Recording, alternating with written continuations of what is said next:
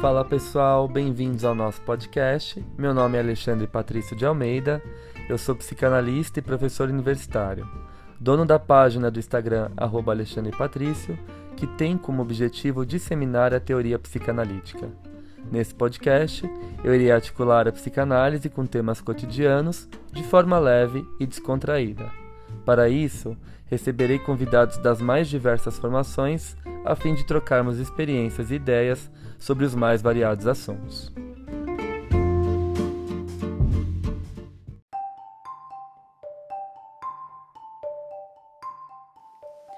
Passando para avisar vocês que esse episódio foi gravado em forma de live na minha página do Insta. Com o intuito de fazer a psicanálise circular ainda mais, decidi compartilhar a gravação aqui no nosso podcast. Espero que gostem. Bom, é, eu fiquei pensando bastante nesse tema. Eu nunca falei sobre ele, é, nem em congresso, nem em palestra. Porém, é um tema muito necessário, ainda mais no período que a gente está vivendo, né, no período de mudança aí social, econômica. A gente sabe que teve um aumento no índice aí de adoecimento depressivo, na incidência de depressão, né? As pessoas, crianças com depressão, adultos com depressão por conta da situação da pandemia, da quarentena, da perda de emprego, né? Da redução econômica, enfim, um caos aí que se instaurou, né? E, e a gente tem que prestar atenção nessa situação que a gente está vivendo hoje. Bom, então é, a gente está no mês de conscientização a respeito do suicídio, né? É um tema é, muito relevante, como eu acabei de dizer. É, mas é um tema também que provoca aí muitos questionamentos, muita indignação, polêmica, as pessoas às vezes não entendem, as pessoas às vezes julgam com muita facilidade, aliás, o ser humano tem uma facilidade enorme em julgar o outro. Então, o objetivo dessa live é lançar algumas reflexões a respeito desse tema, a respeito da questão do suicídio, como que a psicanálise enxerga é, essa situação né? Como que a gente pode, é, o que a gente pode fazer para evitar essa situação, que é uma situação extrema, um pedido de socorro, né? Uh, essa é a proposta da live de hoje.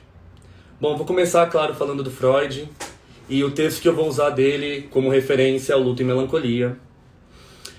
E Luto e Melancolia, o Freud nos diz uma coisa muito importante quando ele vai falar a respeito da melancolia.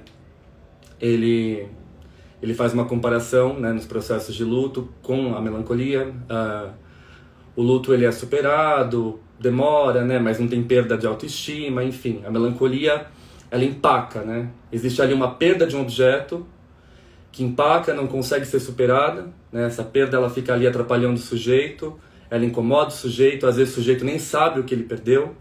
Né? No luto você perdeu alguém ou alguma coisa, então você supera isso, né? Você tenta superar isso você tenta ultrapassar essa dor. E na melancolia você perdeu alguma coisa que significava algo para você, algo muito importante, uh, algo que talvez você nem saiba expressar. E essa perda de alguma coisa ou de alguém, ela não consegue ser elaborada. Tem aí uma perda da, da autoestima desse sujeito, um sofrimento muito grande, uma angústia muito grande que impacta na vida social desse sujeito. Né? Então Freud faz uma diferença nesse processo de luto e melancolia. Bom, e aí na melancolia ele diz assim: a sombra do objeto recai sobre o eu, né? E é interessante a gente começar a pensar no fenômeno, na questão do suicídio, uh, sobre essa ótica, né? A partir dessa ótica. Uh, bom, então se a perda do objeto cai sobre o eu, o que, que a gente consegue pensar? Né? Eu perdi esse objeto, que eu não sei o que é, pode ser, sei lá, minha namorada, mas o que, que ela representava para mim? Né? A minha mãe, o que, que ela representava para mim? Né? perdi o meu emprego, o que, que ele representava para mim? Não é só o objeto em si, mas é toda a representação simbólica dele no meu inconsciente. Né? Eu perdi isso e eu não consigo elaborar. É algo que me marca, que me machuca, né? e eu não consigo elaborar. E aí a perda do objeto recai sobre o eu, porque se eu está totalmente identificado com esse objeto. Então aquela coisa, ah, perdi a minha namorada, então a vida não faz mais sentido. Porque existe aí um processo de fusão de um eu fragilizado que se fusiona ao objeto perdido. né? Então eu perdi esse objeto, ele, ele representava muito para mim, e quando ele foi embora, é como se eu tivesse perdido parte de mim mesmo, né? Então existe aí uma dor muito grande, como se tivesse esse sujeito estivesse sendo dilacerado, mutilado. Ele perde de fato parte do eu dele por conta dessa identificação com o objeto perdido, ok? Bom, ora, se eu perco esse objeto, de duas ou uma, eu caio em extrema melancolia, porque eu não posso tê-lo de volta, eu perdi todas as todos os significantes que ele representava para mim, junto com a partida dele, né? É, eu caio em melancolia, eu caio em tristeza profunda, porque a vida não faz mais sentido. E aí vem as questões de autoestima, como Freud bem menciona, né? O sujeito ele, ele, ele começa a se autodepreciar, né? tem um desvalor de si, né? Coisa que não acontece no luto. No luto você se entristece, você não, você fica às vezes trancado, não quer ver ninguém, superando aquela perda, passando por aquela perda mas não tem perda de autoestima, né? Na melancolia tem. Por quê? A sombra do objeto recai sobre o eu. Se eu estou identificado com esse objeto perdido, quando eu perco, parece que eu perdi parte de mim mesmo, né? Então, esse sujeito, na verdade, é, quando ele começa a se autodepreciar, o Freud fala que é uma forma inconsciente de depreciar o objeto perdido.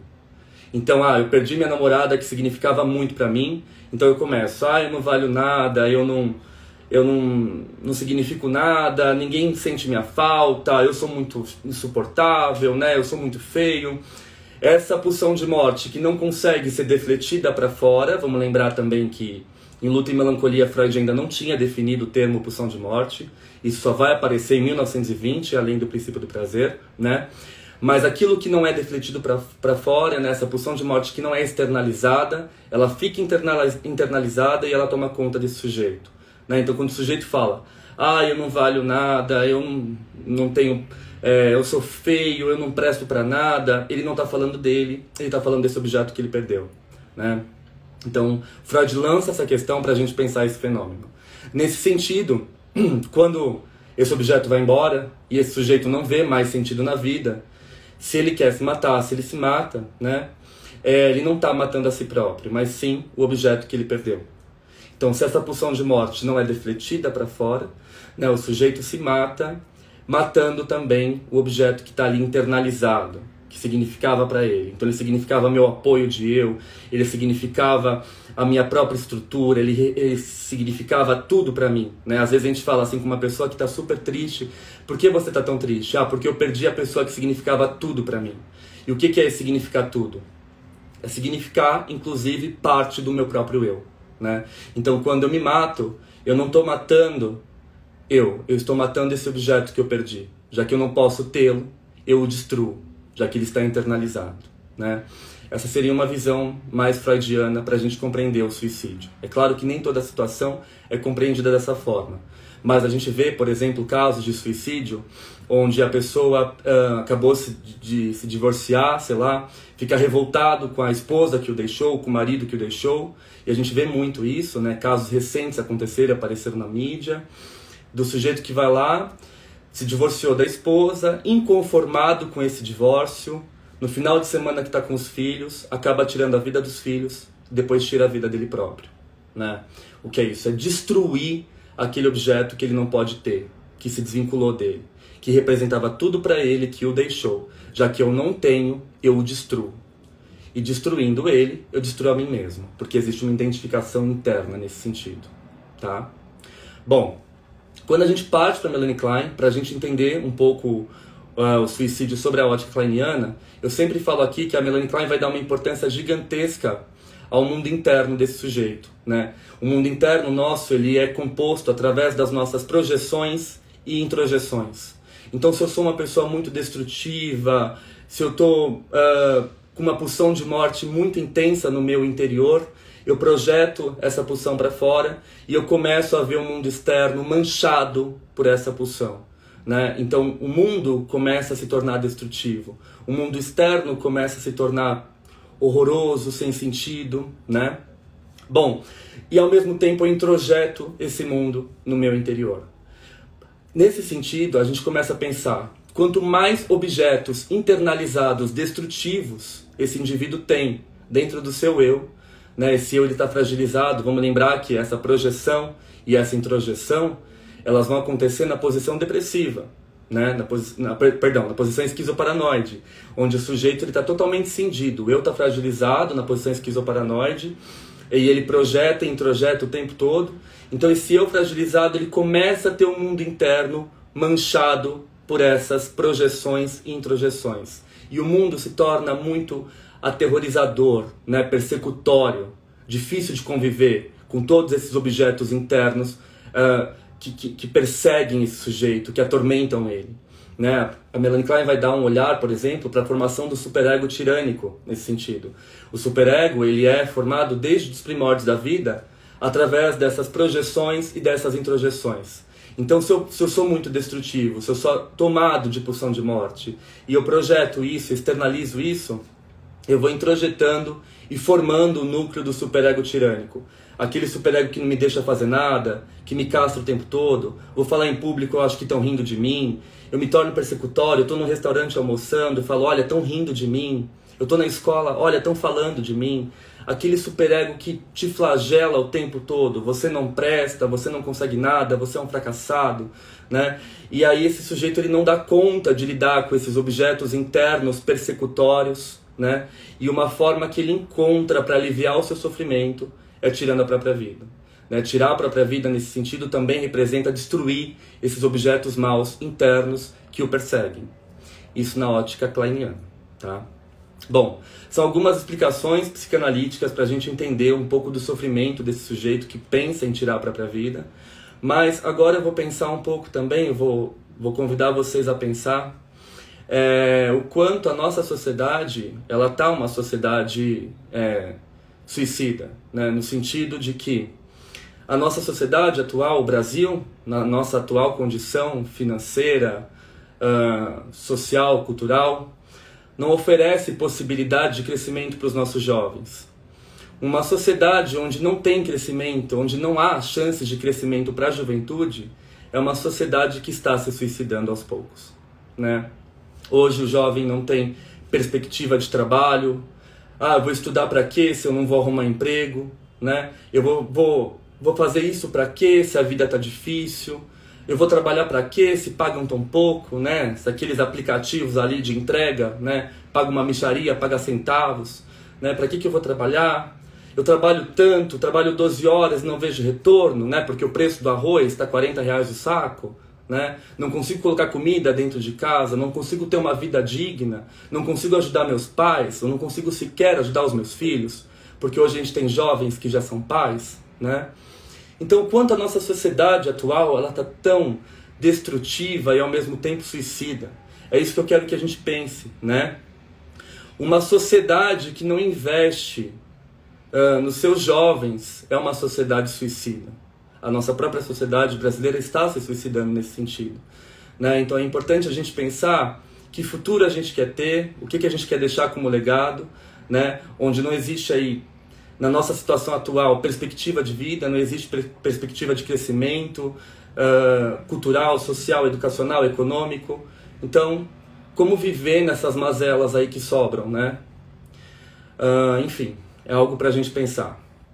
Ao mesmo tempo, também a gente vive numa sociedade extremamente consumista e uh, capitalista, que, de ostentação, né? Isso se intensivou ainda mais com as redes sociais.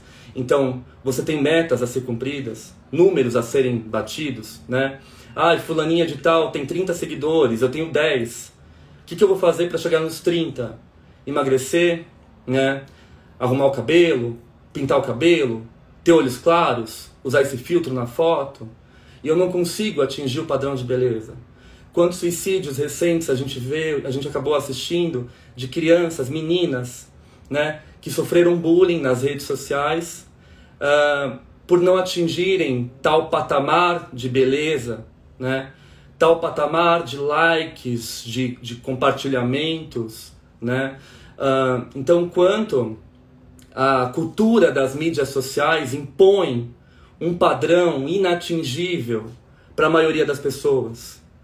A ilusão do sucesso é, ah, eu conheço o youtuber tal que começou do zero e hoje tem 10 milhões de inscritos no canal e vive do YouTube. Eu vejo isso com as crianças do, do nosso colégio onde eu trabalho, né? Desde pequenininhas elas falam: "Ah, eu quero ser youtuber, eu quero fazer sucesso", né? E a gente sabe que não é tão fácil assim fazer sucesso. Se eu coloco um patamar, uh, um nível muito grande para eu poder alcançar, maior vai ser minha frustração. Né? E hoje, com, com o nosso eu tão fragilizado, assolado por todas essas questões culturais que eu estou falando para vocês, pela carência paterna, familiar, materna, né? esse eu frágil ele fica tão vulnerável a essas imposições do meio. Né? Uh, como que esse eu frágil vai lidar com esses padrões de beleza, de likes, de sucesso, de ter um carro zero, de ter um emprego bom? Né? Se eu não consigo atingir isso aos 20 anos, eu sou um fracassado. Se eu não consigo atingir isso, o que aquele cara tem aos 30 anos, que mostra nas redes sociais, eu sou um derrotado. Talvez por isso tantas pessoas começam um trabalho e não seguem adiante uma profissão. Às vezes, eu sou professor universitário, né? Eu já falei aqui. E na graduação eu pergunto para meus alunos: "Ah, você vai seguir essa carreira, né?" Aí eles falam: "Não, é muito difícil. Eu tenho que estudar muito." para poder ser reconhecido. Eu tenho que estudar muito para ter algum paciente na minha clínica. De fato tem, né? De fato tem. Mas uh, a cobrança externa é tão grande, não só externa, mas também interna. A cobrança desse sujeito é tão grande que ele nem sequer tenta para não se frustrar. E se se frustra, esse eu frágil não consegue lidar com a frustração. Então, nesse sentido, né, é mais fácil é, deixar de viver, deixar de lidar com todas essas questões, porque elas são de fato insuportáveis, principalmente para um eu frágil, dentro de um ambiente negligente. Né? A gente sabe que os ambientes hoje em dia não são tão favoráveis assim. Se a gente pensar um pouco na teoria winnicottiana, né? que fala que o ambiente é fundamental para garantir o vir a ser desse sujeito, como que está o ambiente familiar na atualidade?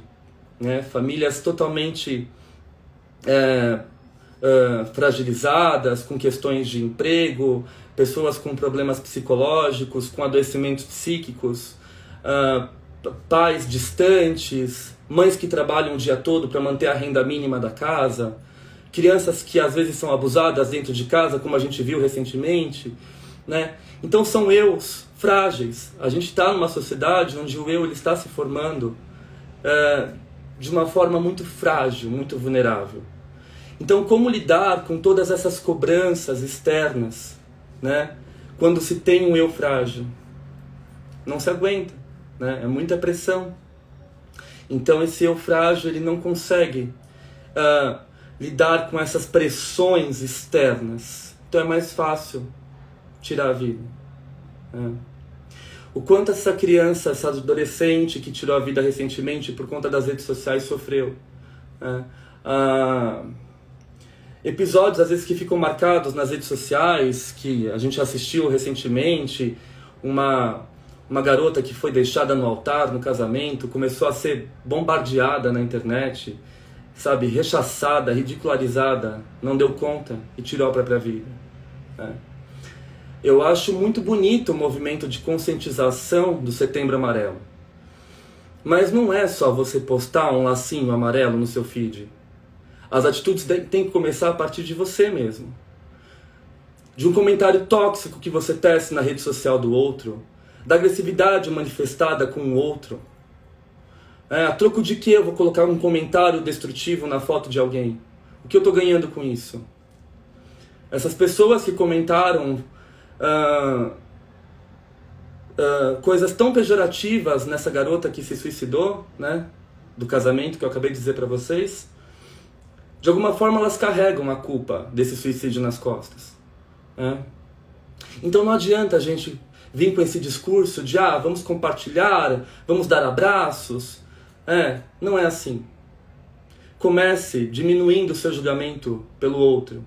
É. Comece se conscientizando das suas próprias atitudes. As redes sociais, elas são muito úteis, é claro. Agora na pandemia, ela foi a, elas foram as nossas maiores distrações, né? A psicanálise ganhou espaço com as redes sociais, a, a, a saúde mental ganhou espaço, política ganhou espaço, cultura ganhou espaço.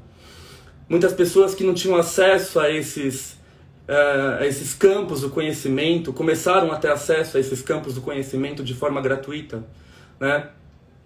Mas, no entanto, as redes sociais elas podem ser um gatilho gigantesco para quem já tem um eu frágil colocar um fim na sua vida. Então a gente tem que se preocupar primeiro com as nossas atitudes. Eu acho que esse é o momento de conscientização. Essa é a essência do Setembro Amarelo. Né?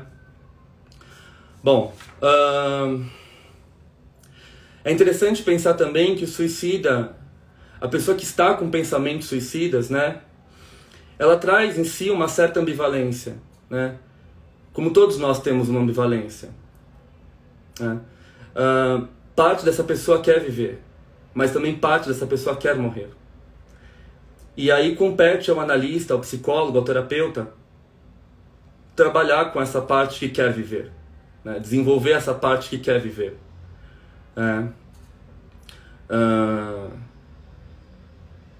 eu fico pensando o quanto essa questão é delicada quando a gente começa a, a refletir sobre o sigilo clínico, né?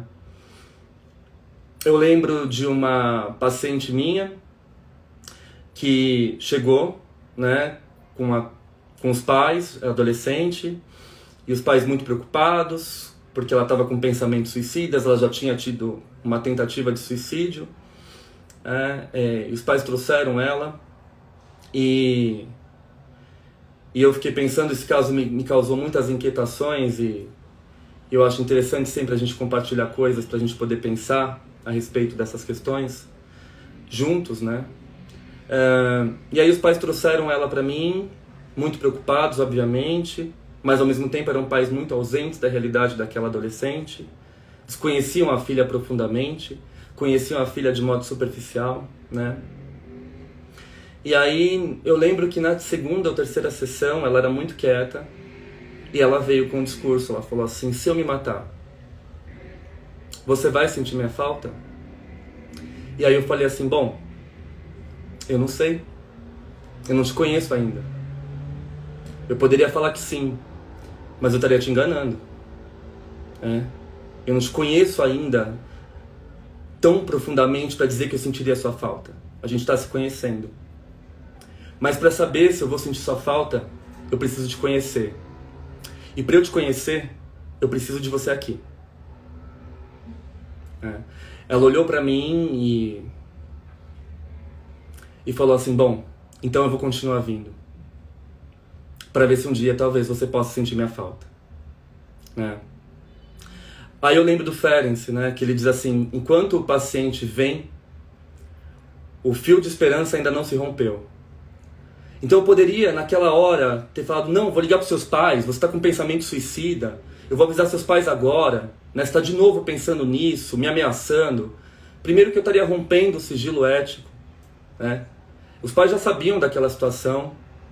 E ali talvez ela tivesse querendo uma confiança, um eu que ela pudesse uh, se ancorar de alguma forma e poder retomar o fio do seu desenvolvimento maturacional, que talvez estivesse congelado no momento traumático, ou tomada de angústias, tomadas de questões que ela não poderia elaborar sozinha. E eu falar para ela, bom, eu preciso te conhecer mais a fundo para saber se eu vou sentir sua falta, foi um, uma deixa de esperança, porque eu fui sincero com ela. Eu não a iludi. Eu poderia ter romantizado o meu discurso, ter falado, não, eu vou sentir muito sua falta. Mas eu nem a conhecia.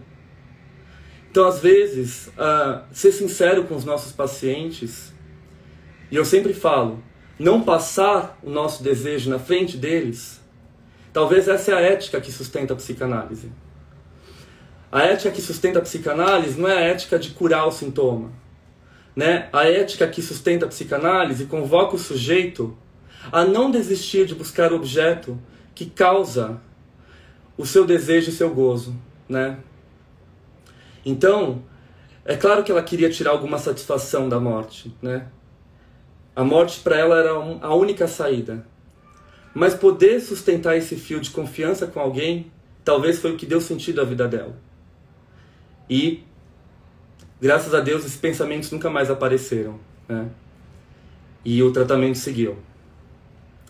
Bom, uh, a gente tem que pensar também que o ato suicida ele põe fim à angústia de estar toda uma vida identificado a uma condição de objeto, de um resto para o outro. Né? Então, às vezes, esse sujeito está cansado dessa condição. Como eu falei para vocês, os pais dela a conheciam, falavam que a conheciam, mas de fato, superficialmente, né? não profundamente. E aí, com um tratamento, eu fui conseguindo aproximar ela dos pais e os pais dela. Né? Então, talvez ela estava numa condição de resto, né? de objeto para o outro. E nesse sentido que eu penso que a transferência, né, que acontece na clínica é o que sustenta esse nosso amor, né? Um amor dirigido ao saber do sujeito, né? Ela saber o que ela representa para ela mesma e para o outro. Então eu poderia ter rompido o sigilo ético, ter, ter ligado para os pais, ter feito um escarcel, mas talvez isso sim fosse uma alavanca propulsora, né, para o ato suicida. Eu sempre penso que a análise ela deve tornar a vida criativa, a vida mais leve. Fazer o sujeito olhar para trás, através da situação presente, e poder ressignificar uma série de coisas que estão ali emboladas. É. Eu acho que só a criatividade é capaz de amenizar o quadro melancólico, depressivo, é, e dar um outro sentido à vida. É. As ideias suicidas, elas são, de toda forma, um pedido de ajuda. Eu acho que é isso que a gente tem que se atentar. Não satirizar, não subestimar a ameaça suicida de alguém. Ah, imagina, isso aí é brincadeira. Não vai se matar. Não. Eu acho que quando a pessoa aparece com um discurso suicida, ela está buscando, de alguma forma, ajuda. Ela quer ser acolhida, ela quer ser ouvida, ela quer um lugar. É. Talvez um lugar que ela nunca encontrou. Talvez ele esteja procurando esse lugar com esse pedido né, de ajuda que está entre linhas, que está subentendido. Ok? Uh, é muito comum também, né? Falando um pouco dessa minha paciente, a dor que, essa, que esse paciente sente, né? Eu sempre uso ela porque ela foi a minha única paciente que chegou a falar de suicídio na clínica. É, eu lembro que o mundo externo para ela era um mundo muito doloroso. É, ela falava assim: é difícil para mim ir para a escola, é difícil para mim terminar o ensino médio, porque eu não sei nem o que eu vou fazer da vida depois. E meus pais esperam muito de mim. É. Então, quando o mundo externo é insuportável, né, o meu mundo interno fica tomado de destrutividade. E às vezes, se eu não desconto isso no outro, eu desconto em mim mesmo. É. Então, por isso que a gente tem que elaborar essa destrutividade, a gente tem que ressignificar essa, essa destrutividade. Dentro do processo terapêutico, é importante talvez que ela me odeie em algum momento, que a gente trabalhe esse ódio na clínica, no setting. Né? É... Mas quando eu não consigo externalizar esse ódio, ele toma conta de mim é... e ele me destrói por completo. É... E aí pensar também no riso como um antídoto aos dogmatismos. Hoje a gente vive aí numa, numa questão também super dogmática, né? De, de regras, de, como eu falei para vocês, o que tem que ser, o que tem que ter. Na verdade é mais o que tem que ter do que tem que ser. Né? Existe uma cultura aí muito do ter e pouco do ser. Então, talvez o riso, a brincadeira, levar a vida de forma mais leve. Né? Eu fico, eu lembro de um caso que eu li uma vez, acho que foi na na revista Veja, não sei, uh, de adolescentes que estavam adoecendo em escolas extremamente tradicionais, porque a exigência das escolas tradicionais é muito grande. Ah, tem que tirar nota, passar no Enem, para pegar o primeiro lugar na Fuvest, na Unicamp, para subir o ranking da escola, você passa o dia todo estudando, e aí você esquece de ser adolescente. Você esquece de ser um ser humano. Você enraiza essa competitividade, enraiza um sentido do outro e você se torna um objeto para o gozo do outro. Né? Você esquece de quem você é. Você esquece que talvez você mesmo deseje alguma coisa, talvez você não queira aquilo, talvez você não queira atender aquela demanda de estar em primeiro lugar na FUVEST para sustentar o narcisismo dos pais da própria escola. Né? E aí eu lembro que essa matéria dizia que muitos desses alunos, quando ingressaram no ensino médio e viram que a coisa estava apertando mais ainda, começaram a pedir para os pais para saírem desses colégios mais tradicionais e foram para escolas mais flexíveis, com abordagens mais alternativas, mais humanas, né? e começaram a enxergar sentido nas coisas. Começaram a lidar com a arte, com a música, com a criação, com a espontaneidade de forma mais leve, de forma mais sutil, sem essa pressão externa, sem se colocar nesse lugar de objeto para o outro, né? para atender o gozo do outro. Né? Então, vale a pena a gente pensar também qual o tipo de exigência que a gente impõe para o outro e o preço que esse outro paga para atender uma exigência que é nossa, principalmente os pais em relação aos filhos. Eu lembro que eu sempre falava para meus pais assim: "Ah, eu vou ser isso quando crescer. Eu quero ser veterinário". Minha mãe: "Pode ser, meu filho". "Quero ser dentista". "Pode ser, meu filho". Né? Eu lembro que eu queria ser tudo. E mas eles nunca me censuraram, né? Meus pais nunca me censuraram. Sempre falaram: seja o que você quiser, desde que você seja feliz. Né? Então, quando não tem tanta cobrança externa, parece que as coisas fluem mais, dá mais certo, sabem? Você alivia esse superego tirânico que já é enraizado pela própria cultura e pela própria sociedade porque ela sempre exige que nós sejamos os melhores e a gente paga um preço muito alto para atender essa demanda de ser o melhor. E a gente adoece com isso, com toda certeza.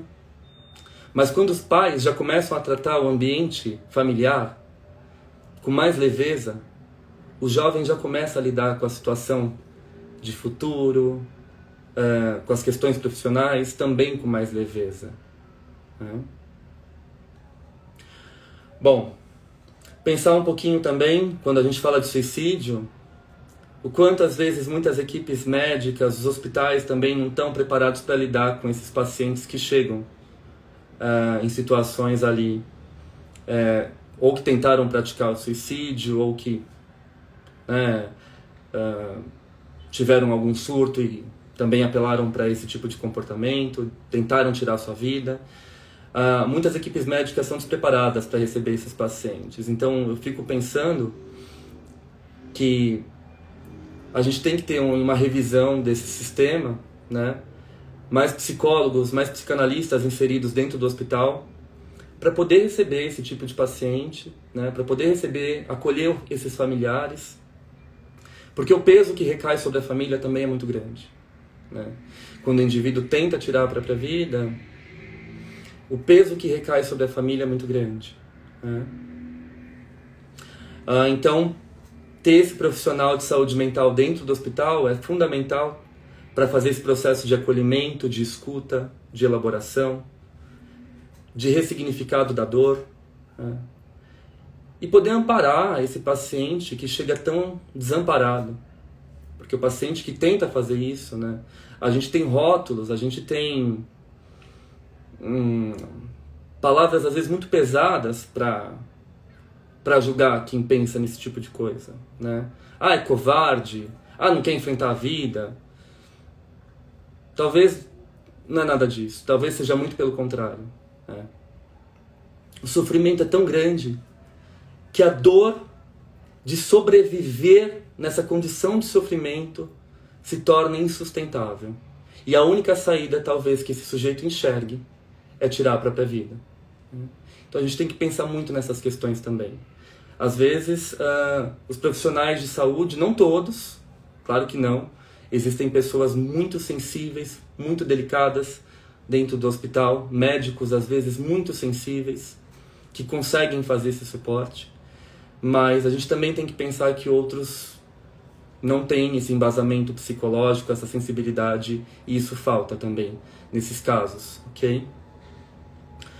Bom, uh, quando a gente fala do suicídio na adolescência, né, a gente também tem que pensar nesse tipo de criança que a gente forma quando a gente sustenta o narcisismo primário. Vamos lembrar um pouquinho do Freud, do narcisismo primário, quando ele fala que o bebê é a vossa majestade.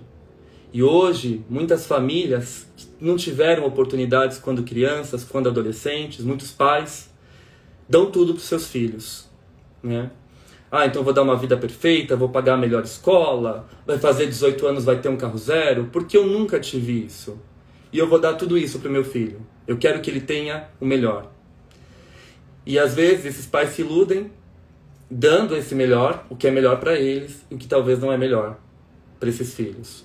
Porque a gente sustenta uma condição de um narcisismo primário. Esse sujeito ele vai ser sempre a vossa majestade. Ele não vai saber lidar com a falta, com a frustração, com a angústia, com o fracasso. Ele sempre teve tudo. Muito fácil. Aí a namorada termina, a vida acabou. Muitas vezes esse sujeito pode se suicidar. Mas quando não, vai atrás da namorada e mata a namorada, que é o que a gente vê muito com muita frequência, né? Porque eu não admito perder, claro. Então, que tipo de ser humano a gente a gente quer construir quando a gente sustenta esse narcisismo primário? Esse você pode tudo, você tem tudo, eu vou te dar tudo. Né? Que tipo de ser humano a gente quer deixar aí quando a gente cria os nossos filhos sem deixar faltar? Né? Então é interessante a gente pensar nessas questões porque quando a gente sustenta o narcisismo primário, qualquer falta que apareça no meio do caminho, ela é insuportável. E se ela é insuportável, esse eu frágil, que é um eu que depende desse olhar para existir, é um eu que se sustenta a partir do olhar do outro, porque o narcisismo primário é isso. Eu existo porque meus pais me colocam nessa posição de Vossa Majestade o bebê. Ora, se eu posto uma foto e só tem quatro likes, não faz sentido continuar postando foto. Não faz sentido nem viver, talvez. Então, a vida começa a perder a cor, perder a graça, porque a realidade não sustenta esse narcisismo primário que os pais sustentaram por tanto tempo. É. Então, talvez educar os filhos, é, educar os filhos para lidarem com o fracasso, com as perdas, saber é, mostrar para eles que eles não podem ter tudo ao decorrer da vida, talvez seja uma boa saída aí para tirar esse sujeito dessa posição de Vossa Majestade bebê. Né? Eu tenho uma amiga que ela sempre fala assim: tá na Bíblia, tudo não terás. É, é interessante a gente pensar dessa forma. tudo não terás. E é fato que não. É. Uh, claro também que a gente tem, uh, falando agora da adolescência, eu vou dar um pulinho uh, para um outro extremo, falar agora da terceira idade, que por incrível que pareça, muitas pessoas desconhecem isso, mas é um período da vida onde existe um alto índice de suicídio. É. Muitas pessoas, ah, só adolescente se suicida? Não. Muitos idosos se suicidam. Né? Tem questões aí da sexualidade também, da baixa autoestima, o idoso perde uma série de lugares na sociedade. Começar pela nossa cultura, né? pela nossa própria sociedade brasileira, que trata muito bem o idoso, né? só que não. Né? O idoso não tem um lugar, o idoso uh, não é visto, ele é ignorado, as suas histórias são ignoradas, a sua posição é ignorada, ele não tem mais um lugar de prestígio, as pessoas não têm mais paciência para lidar com o idoso, a sua fala é sempre sem importância, sem peso. Então é claro que a existência também começa a perder o sentido. Uhum. Uh, e não é só no suicídio, no ato em si, né? Da pessoa ir lá e tirar a própria vida. Mas quantos idosos que a gente vê que às vezes descobrem uma doença grave e não querem lutar contra a doença. Porque eles falam: nessa altura do campeonato minha vida não faz mais sentido. Meu filho não me ouve, minha família não me quer, meus netos não me veem. Eu perdi meus amigos, perdi meus irmãos. Então, descobri essa doença grave, não vou lutar contra ela. E se entregam. Né? O que não deixa de ser uma forma aí de suicídio. Mais indireta, uma forma mais indireta, mas também é. também tem uma causa e um sofrimento que faz esse indivíduo buscar essa alternativa extrema. Né? Bom, enquanto eu escrevia tudo isso, eu fiquei pensando numa situação que aconteceu há alguns anos comigo, quando eu estava indo num congresso em Curitiba, um congresso de psicanálise, e aí eu desci uh, no aeroporto, né? Peguei um táxi, fui pro hotel, e aí o taxista tava me olhando muito no retrovisor, aí eu falei, nossa, o que aconteceu, né? Será que ele aconteceu alguma coisa, ele quer, né, bater um papo, tá meio tímido. Aí ele falou: Ah, o senhor me dá licença? Ele falou. Eu falei: Sim, pode falar. Aí ele: Não, é que o senhor me lembra muito meu filho. O senhor tem o rosto do meu filho, as feições do meu filho. Né? Aí eu falei: Ah, e que legal, né? Ele, ah, eu vou te mostrar a foto dele. E aí ele mostrou a foto do filho no celular. E de fato o filho se parecia muito fisicamente comigo. Aí eu falei, ah, bacana, seu filho faz o quê? Aí ele olhou para mim e falou assim, ah, meu filho não tá mais comigo. Eu fico pensando que era pro meu filho tá, ter uma vida igual do senhor, né? Viajar de avião, estudar, curtir a vida. Mas meu filho não tá mais aqui. Aí eu falei, como assim, né? O que aconteceu? Né? Eu lamento muito o que aconteceu. Aí ele, não, é... Ah, eu sou separado da minha ex-esposa, né, da mãe dele, e, e aí eles acabaram brigando em casa, e meu filho tinha algumas questões pessoais que ele não contava para ninguém, nem para mim. E aí quando ele contou para a mãe, a mãe falou que não ia tolerar isso, esse comportamento.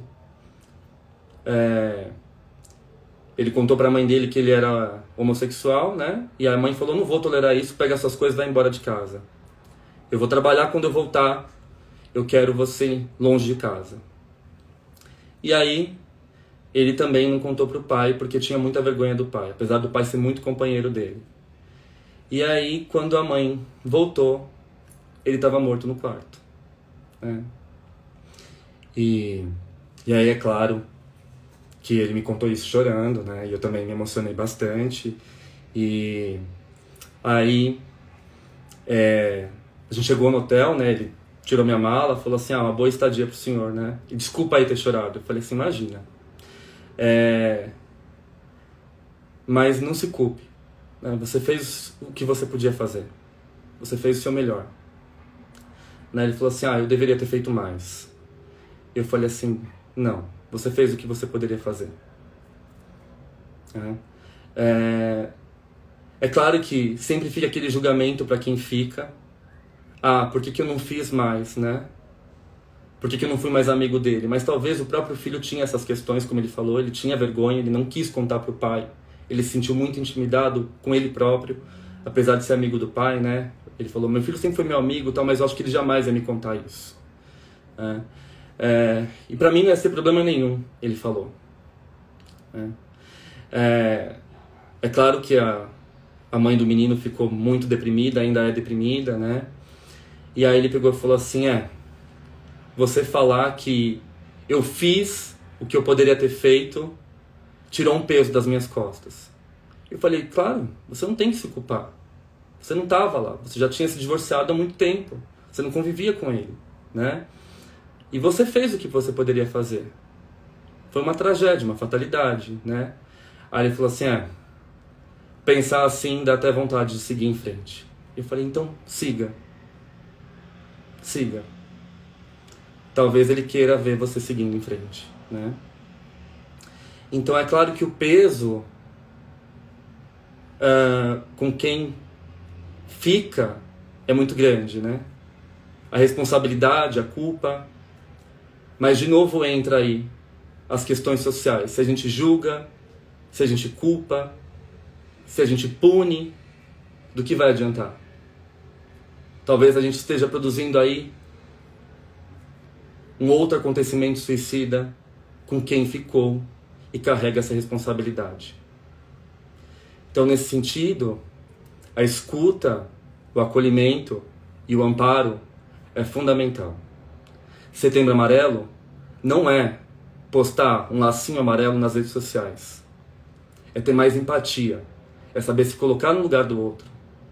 Evitar escrever comentários tóxicos e desnecessários nas postagens alheias, disseminando ódio.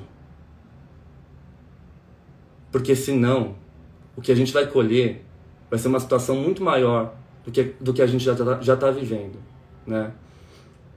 Já está uma situação muito grande, de muito sofrimento, de muita dor.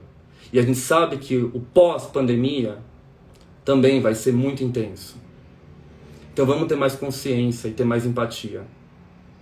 Talvez esse seja o primeiro passo para a campanha real e legítima do Setembro Amarelo.